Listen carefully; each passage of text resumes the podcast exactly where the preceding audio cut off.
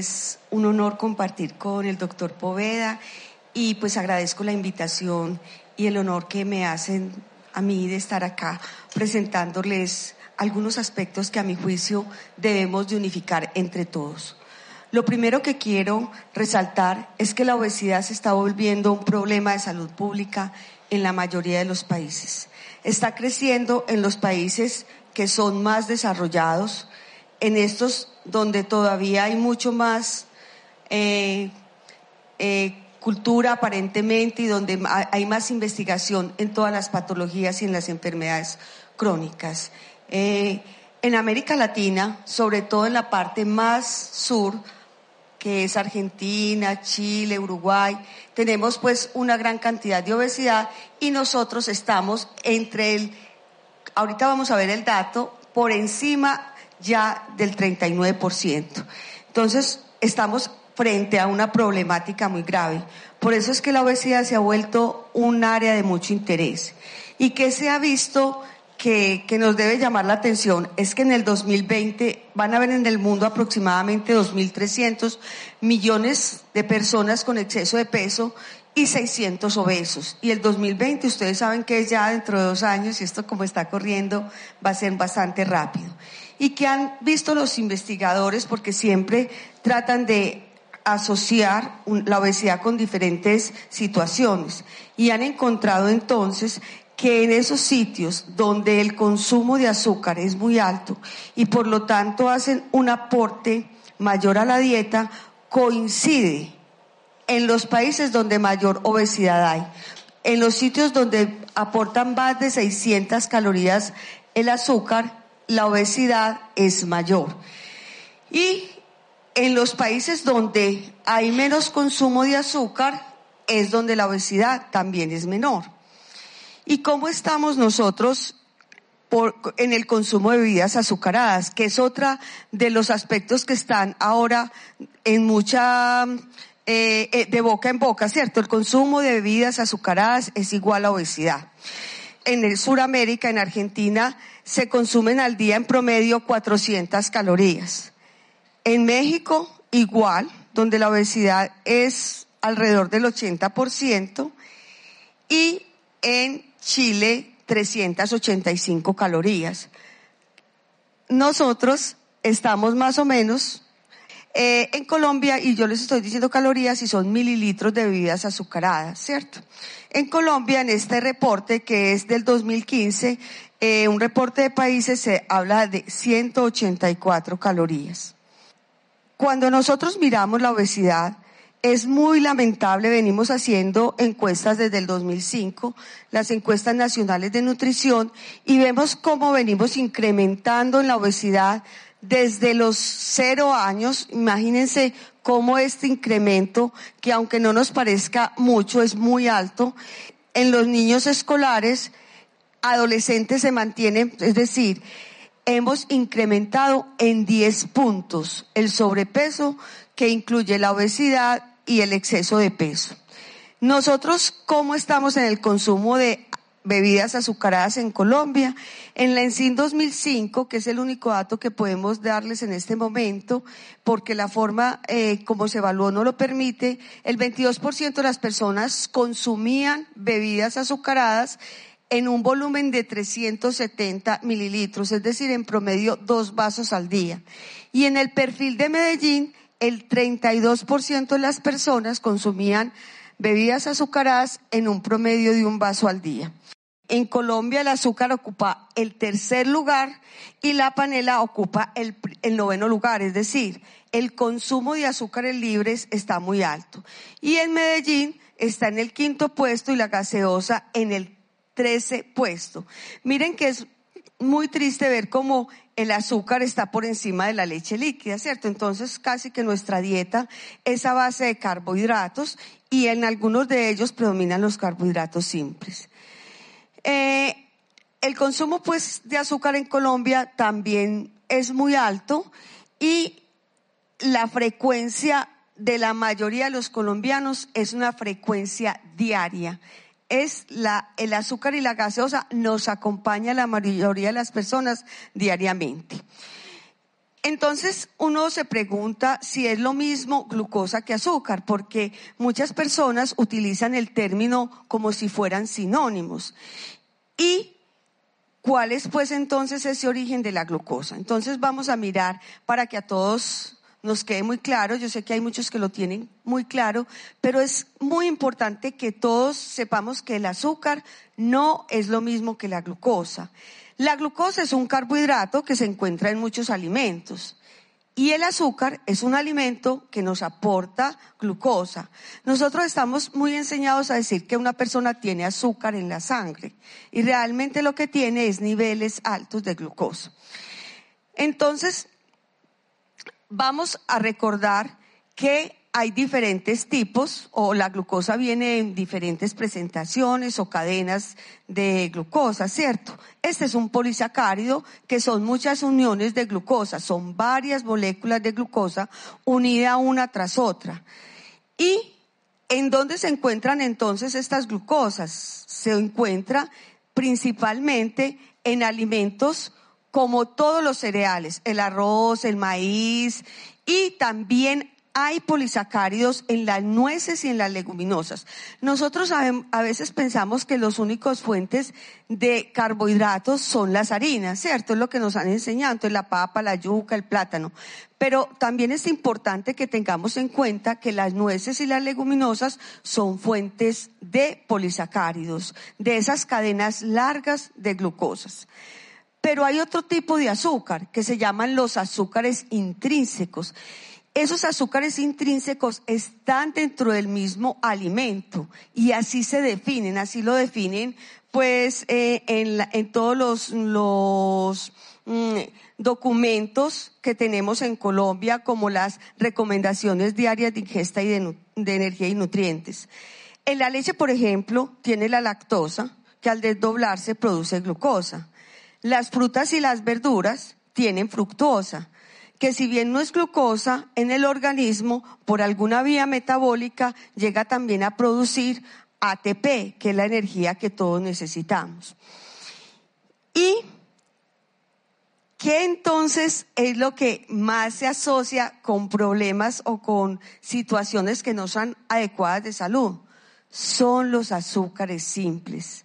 Realmente la glucosa la necesitamos todos pero esos azúcares simples son los que nosotros adicionamos durante la preparación o en la industria de alimentos. ¿Y por qué? ¿Qué es lo que pasa? Estos azúcares simples, ¿dónde están? Están en la fructosa, pero no en la fructosa que está en las frutas, porque esa es una fructosa intrínseca que está unida a la fibra, que hace parte del alimento pero hay una parte que ya se, industrializa y es la fructosa, que se utiliza mucho para endulzar muchos alimentos de la industria. Es más, le da un sabor delicioso a las, a las preparaciones que se hacen. La sacarosa, que es el azúcar de caña, el azúcar que todos conocemos. Pero también son azúcares simples, la miel, la melaza y la panela. Entonces, cuando nosotros pensamos que la miel es más saludable que el azúcar, ninguna de las dos son malas, siempre y cuando se consuman en cantidades moderadas, pero finalmente las dos son azúcares simples. ¿Y cuál es entonces eh, lo que es, por qué es el azúcar tal vez el que más llama la atención es porque el, más, el que más utilizamos en la vida diaria, el que más utilizan en la industria. Y se obtiene, ustedes saben, el azúcar se obtiene después de procesos industriales de molienda, clarificación, evaporación, cristalización y secado de la caña de azúcar o de la remolacha azucarera. De ahí pues obtenemos este delicioso alimento por el cual los seres humanos desde que nacemos tenemos preferencia, o sea, hay una preferencia innata por el sabor dulce. A todas las personas en general les gusta el azúcar. El azúcar eh, se relaciona con la felicidad, con la alegría, con muchos aspectos como gratos de la vida. Pero resulta que el azúcar, miren la diferencia, ya es una molécula de glucosa más una de fructosa. Miren que es una molécula muy pequeña, entonces partirla es muy fácil. Si yo tengo una molécula de polisacáridos, como están las cadenas, pues las glucosas unidas, en los alimentos que ya les mencioné como las harinas, Metabolizarlo es un proceso más lento que requiere mayor tiempo. En cambio, cuando se consume el azúcar como tal, es muy rápido el proceso de digestión y de absorción. El azúcar es vital. El organismo necesita azúcar permanentemente. Por eso hay múltiples, múltiples formas de obtener la glucosa en nuestro organismo. ¿Cómo se obtiene? Si nosotros no comemos, entonces la obtenemos de diferentes formas. Por ejemplo, las proteínas se desaminan y parte de esa, o sea, esa cadena de carbonos va a formar glucosa, porque se requiere para formar energía. El glicerol se obtiene a partir de él todo el proceso para llegar a producir la energía, porque la glucosa es vital, pero el azúcar no es vital. Eso es muy importante porque a veces cuando estamos con un paciente o con una persona, nosotros le decimos, ay, consumí algo de azúcar, porque es que si el que no consume azúcar se puede morir, le puede dar un daño cerebral. Es el que no tiene glucosa, ¿cierto? Entonces, el mayor riesgo de enfermedad ah, se hace o tiene relación es con los azúcares simples, con aquellos que se le adicionan a los alimentos o que se toman en forma de bebidas azucaradas. Eh, con Diana, una estudiante mía de la maestría que tengo el honor de que me acompañe, hicimos un estudio donde pudimos evidenciar que cuando el azúcar en la dieta, el azúcar añadido o el que proviene de bebidas azucaradas, eh, sobrepasa el 10% de las calorías diarias, se tiene una relación con la obesidad y con el sobrepeso, medido tanto por índice de masa corporal como por grasa corporal.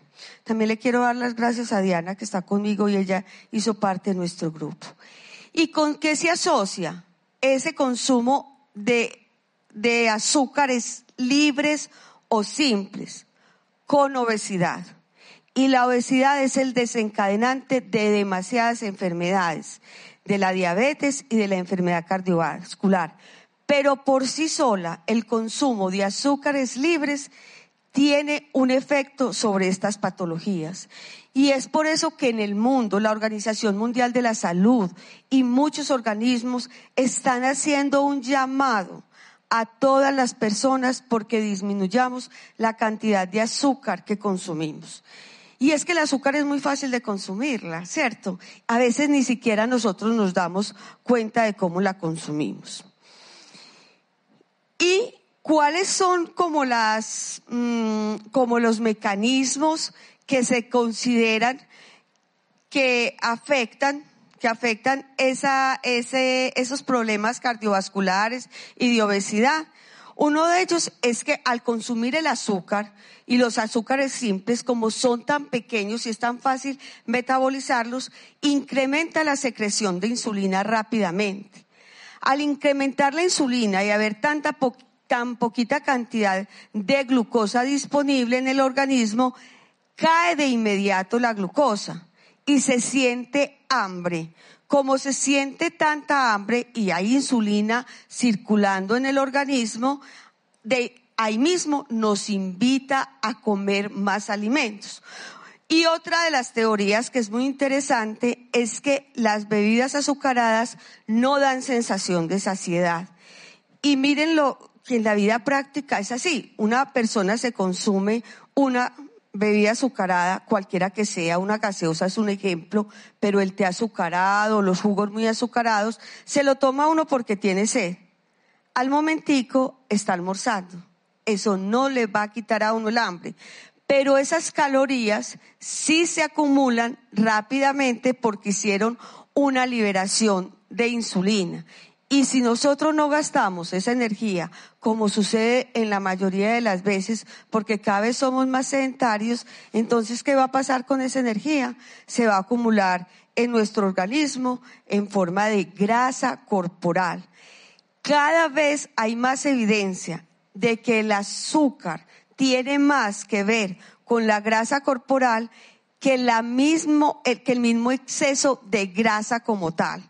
Dicen por ahí que a nosotros nos han dicho una mentira durante mucho tiempo y parece que es más dañino consumir azúcares o bebidas azucaradas que grasa, obviamente que en moderación. Y yo les traje un ejemplo para que ustedes identifiquen por qué es que los azúcares no son tan adecuados en nuestra dieta. Mire, cuando nosotros le adicionamos a, a un café o a un té azúcar, él no cambia el volumen, es el mismo volumen, pero las calorías que se aportan sí cambian sustancialmente. Es decir, un jugo puede tener 30, 40 o 50 calorías. Y si yo le echo azúcar, no aumento el volumen, pero incremento en 100 calorías esa bebida. Es lo mismo que nos pasa con el café o con el té que a veces adicionamos mucha cantidad de azúcar y ese azúcar entonces se va a convertir en glucosa que si no gastamos por la vía metabólica se va a convertir en triglicéridos. Como nosotros tenemos en el té líquido un aporte importante de calorías, en las bebidas de fruta azucarada, que muchas veces consideramos que los, que los juguitos de diferentes marcas de cajitas son jugos, realmente no son jugos, son bebidas azucaradas, las gaseosas y la miel de abeja. Miren la cantidad de carbohidratos que nos están aportando, pero miren que en ningún momento aportan ni fibra, ni grasa, ni proteínas, ni calcio, ni vitaminas de ningún tipo. Nosotros entonces porque las frutas ahora, y si les digo, una fruta es más saludable si no las consumimos entera, porque al masticarla, al comerla con su fibra, va a tener un menor índice glucémico, es decir, ella va a hacer que se absorba de manera más lenta y que no haya ese incremento rápido de la glucosa sanguínea y va a dar más equilibrio en el organismo.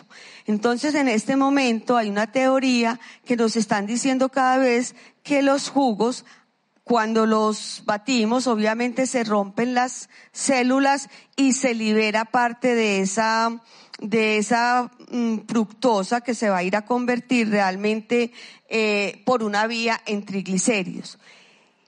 Mi, mi, posición personal es que es mejor tomarse un jugo que una bebida azucarada, pero mejor si el jugo es sin azúcar y mejor si es sin colar. Pero de todas maneras, la fruta entera, la fruta entera es lo más saludable. Sin embargo, la diferencia que hay en cuanto a los nutrientes, por ejemplo, la reina de la, de la vitamina C es la guayaba pero mire que en parte el mango también nos aporta vitamina C y nos aportan otros nutrientes. El aporte de fibra que tienen las, frutas que son tan importantes para la salud y que, como les decía, van a ayudar a que no se incremente la glucosa sanguínea. Otros alimentos que también nos aportan glucosa son, por ejemplo, todos los lácteos. Pero los lácteos, además de aportarnos carbohidratos, miren que es casi lo mismo de los carbohidratos que tienen las bebidas azucaradas, ellos también nos están aportando calcio y otros nutrientes esenciales como las proteínas. Yo les traje solamente dos ejemplos del arroz cocido y el arroz integral que tienen muchos carbohidratos, que el arroz integral, por ejemplo, tiene una gran cantidad de fibra y nos aportan otros nutrientes. El mensaje es que nosotros realmente el nutriente que necesitamos es la, o el componente que necesitamos es la glucosa. Y que la glucosa la encontramos en muchos alimentos. En este sentido, el azúcar no es vital. ustedes pueden dejar de comer azúcares simples y eso no les va a deteriorar su salud. Ahora, yo también pienso que la vida es para disfrutarla. Yo mejor les recomendaría que coman azúcares con moderación y que cuenten esa cantidad de azúcar que adicionan al café o al té o le damos azúcar a los niños, la leche con azúcar. Desde pequeños enseñémosles a disminuir y a que no sea ese un hábito y dejemos el azúcar para comerlo en eso que es tan delicioso como un buen postre o una buena comida. Y mis recomendaciones prácticas serían que de verdad prefieran las frutas enteras y en lo posible frutas orgánicas o de cultivos limpios, porque realmente cuando estamos consumiendo frutas a veces no sabemos si son tan saludables, ¿cierto? Entonces sí es bueno que sigamos luchando porque estas frutas sean de excelente calidad, que prefiramos los alimentos integrales, porque estos cereales integrales nos aportan glucosa, pero cuando son integrales tienen un menor índice glucémico y los alimentos ultraprocesados también se han asociado con obesidad, porque muy rápido se metaboliza y muy rápido incrementan los niveles eh, de glucosa sanguínea. Que preferamos los alimentos con alto contenido de fibra y de harinas integrales. Y les quiero hacer una claridad, no siempre lo alto en fibra es integral. Por ejemplo, un salvado es alto en es mucha fibra, pero no necesariamente es hecho con una harina integral. En las etiquetas nutricionales, en ingredientes, dicen que realmente es integral, porque un pan negro muchas veces es cargado de melaza, que es azúcar, ya saben, y realmente no es integral. Y de verdad que disminuyamos o eliminemos el consumo de azúcares simples, sobre todo las bebidas azucaradas no se necesitan, prefieran el agua y siempre que puedan hacerlo, realicen actividad física eh, en cosas simples como subir las escaleras, el ascensor, caminar más en la universidad, bueno, todo lo que ustedes puedan hacer de actividad física. Espero pues que con estos sencillos ejemplos haya aclarado algunos conceptos básicos y que lo podamos hacer eh, práctico en el tiempo. Le doy paso a mi excelente compañero, el doctor Poveda, para que siga con su conferencia. Pues bien, la sacarosa, como ya nos lo dijo nuestra querida compañera de exposición, es un producto que se da naturalmente en la caña de azúcar y en la remolacha y en muchos otros vegetales pero en condiciones y proporciones bastante menores que estos dos primeros. Es materia conocida en todos los hogares colombianos, aún en los de más altos niveles de consumo y también en los más módicos y más modestos por su presencia en, el, en la panela y en otras formas menos pacíficas como es el alcohol etílico y todos los licores. Todos ellos son resultado de procesos de transformación de la glucosa, que es un resultado a su vez de transformación de la sacarosa, como nos explicó nuestra querida compañera. El azúcar en exceso causa dos perjuicios sobre la persona humana. Uno es que causa sobrepeso, eso es bien sabido. Y el otro, tal vez menos sabido y más dañino, es que da lugar a la hiperglicemia, o sea, al exceso de azúcares en la sangre humana. Este es un producto que en Colombia es cosechado en 200.000 hectáreas que están sembradas en caña de azúcar en los departamentos del Cauca, Valle del Cauca y eh, Risaralda. 240 mil toneladas, perdón, 240 pues, mil hectáreas de caña en climas fríos, medianos y cálidos de, de caña de azúcar que no se usa para fabricar azúcar, sino un compañero o amigo del azúcar que es la panela. Eh, hay 12 ingenios azucareros en el país y centenares de pequeños molinos que llamamos ingenios paneleros o trapiches. Hay muchos departamentos que hoy no están sembrados en este producto, pero que tienen una indudable vocación cañicultora. Las vegas de los ríos Magdalena y Cauca, todas esas vegas tienen vocación para la producción de caña. Los departamentos de la costa atlántica, la altillanura de la Orinoquia, los departamentos de Boyacá y los Santanderes, el valle del río Sinú, es una tierra fabulosamente fértil para producir las cañas de azúcar con más alta concentración de sacarosa las laderas de las cordilleras central y occidental. Esta amiga vegetal nuestra, que es la caña de azúcar, la que nos, la que nos, que nos produce y nos regala la dulcísima sacarosa tan deliciosa y tan engordadora, es uno de los productos que podrían estar sembrados en el 40% de toda el área agrícola aprovechada del país y producir con altísimos rendimientos. Esto es un peligro si no hacemos nada para cambiar el destino del azúcar.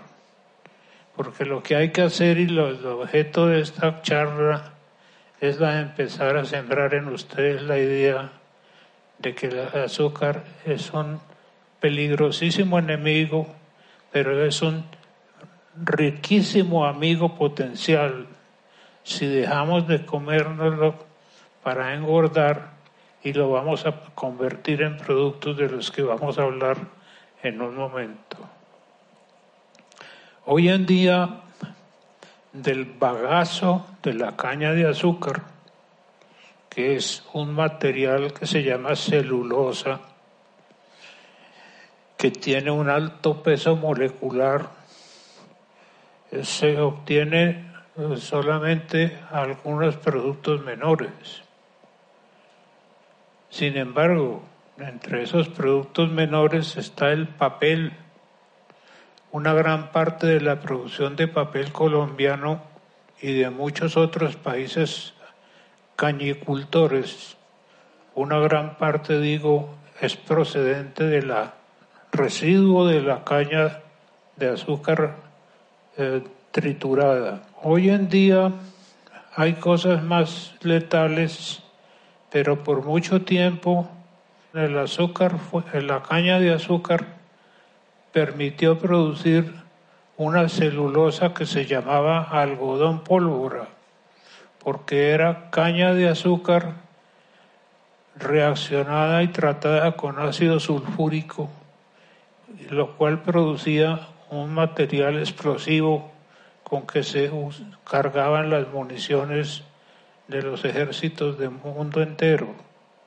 Hoy ya tal vez puedo decir lamentablemente no hay hecho, lo que hay hoy son productos o materiales mucho más peligrosos como materiales de guerra. En fin, del bagazo de la caña de azúcar resultan muchos productos industriales y comerciales de gran valor. Hay un producto también interesante que no se asocia mucho a la caña de azúcar, pero que podría serlo, que es la carboximetilcelulosa de sodio. Esto es el resultado de refinar el bagazo de la caña, lo cual da lugar a celulosa pura, tratarlo con soda cáustica y obtener algo que se llama alcalicelulosa. Se usa para producir un compuesto llamado monocloro acetato de sodio que sirve como, para, para, como materia prima para producir objetos de plástico. De la caña de azúcar se obtienen, además de su rico jugo y además del dañino y peligroso aguardiente, muchas otras subproductos más pacíficos, más útiles y más enriquecedores para un país.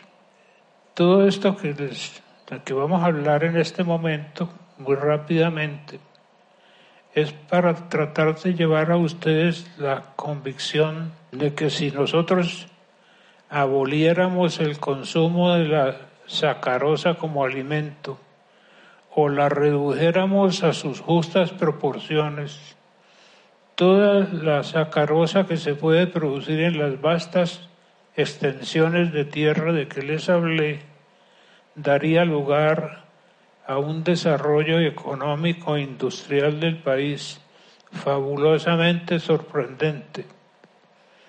Quiero decirles que hoy en el país quien examine lo que llamamos las cuentas nacionales, es decir, el Producto Bruto Interno, el empleo, los salarios, el capital, etcétera, encontrará que eh, la industria manufacturera en Colombia, toda ella, la de las textiles, la de las maderas, la de los productos químicos, etcétera, etcétera, solo produce el 11% del Producto Bruto Industrial.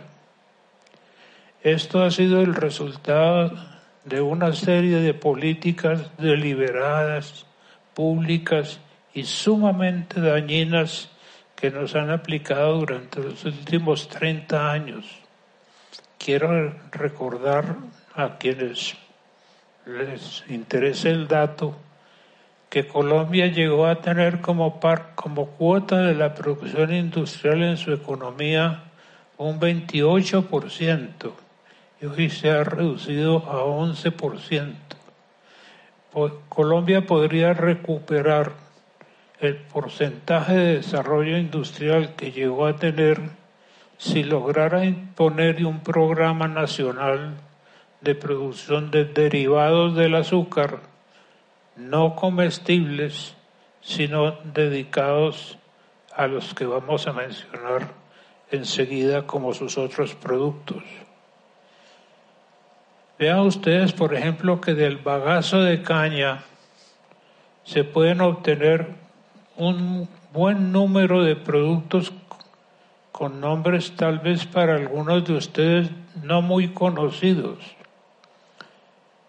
Uno de ellos son la pulpa para papel, el carbón activado, los abonos artificiales, la celulosa explosiva, el nylon es posible obtenerlo de los bagazos de caña por transformaciones químicas orgánicas combustibles para motores y se puede obtener también por medios de química orgánica rayón, que es celulosa artificial.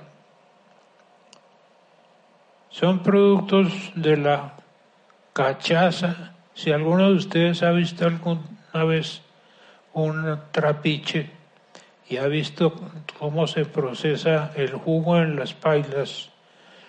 Los que producen el jugo en las pañas obtienen de la superficie del jugo que se está clarificando un residuo que ellos llaman la cachaza.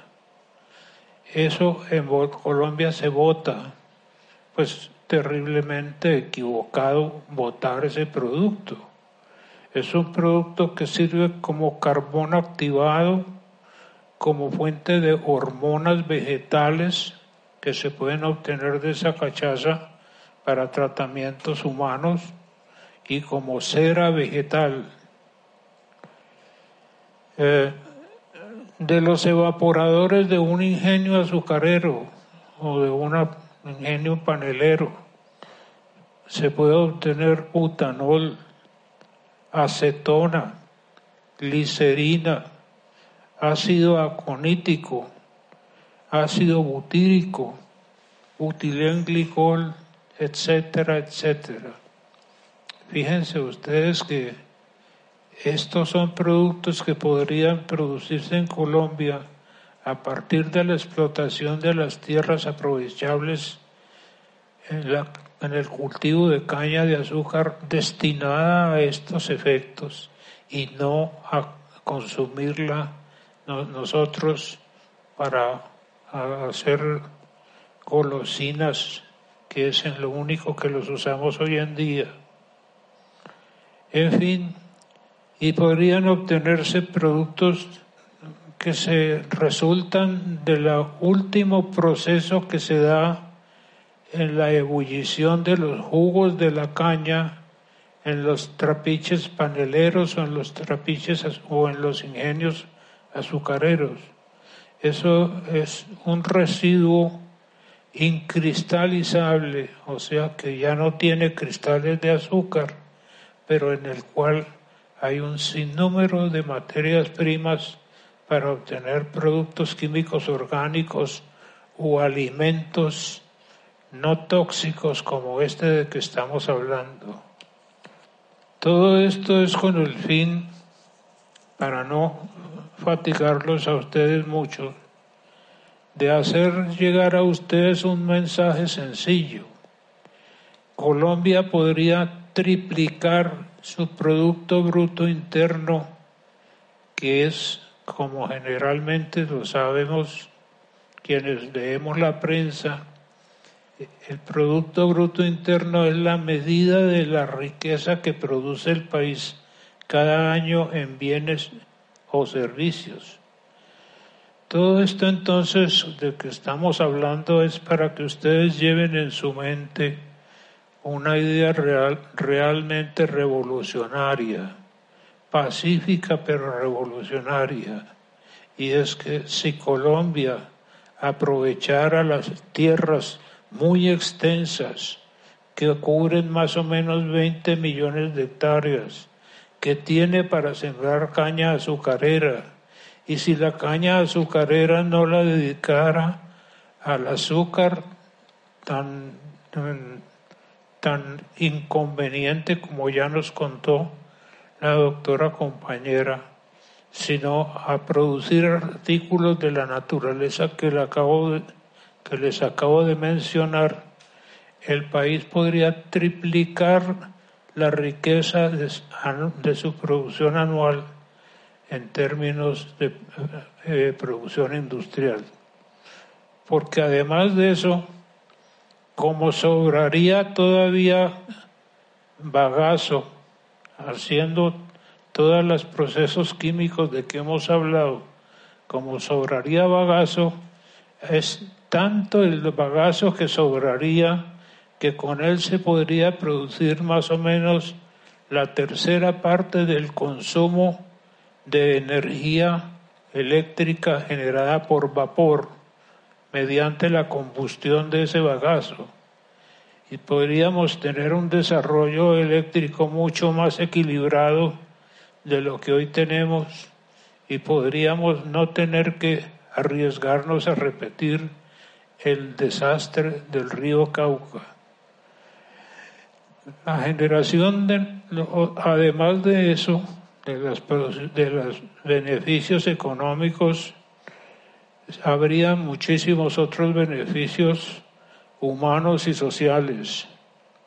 Por ejemplo, la generación de intensa de empleos, la producción y el procesamiento de la caña de azúcar requiere el trabajo de muchos oficios, como los de cañeros, mecánicos, conductores, laboratoristas, topógrafos, ingenieros, químicos, etcétera, etcétera. Y la generación de muchas y valiosas líneas de exportación y la valorización de muchas tierras que hoy no están bien aprovechadas, como la tierra de la ganadería que en Colombia está despilfarrada en grandes extensiones con un ínfimo uso que es el de la ganadería extensiva. La valorización de muchas tierras, la irrigación de tierras hoy secas. Colombia tiene muchas tierras secas en la Guajira, en, el Huila, en el, norte, en el sur del departamento del Cauca, que podrían ser aprovechadas productivamente con un cultivo de esta naturaleza. El estímulo a las ciencias y a las técnicas, las ciencias que se aprovecharían con un mejor uso y un intensivo cultivo de la caña serían la microbiología, la botánica, la química, la termodinámica, la agrología, etcétera, etcétera. Y la generación de mucho nuevo conocimiento en todas estas ciencias de que hablamos y en los muchísimos aspectos de la tecnología de la producción de estas industrias ya mencionadas. Y en general habría un gran aporte nuevo al Producto Interno Bruto del país.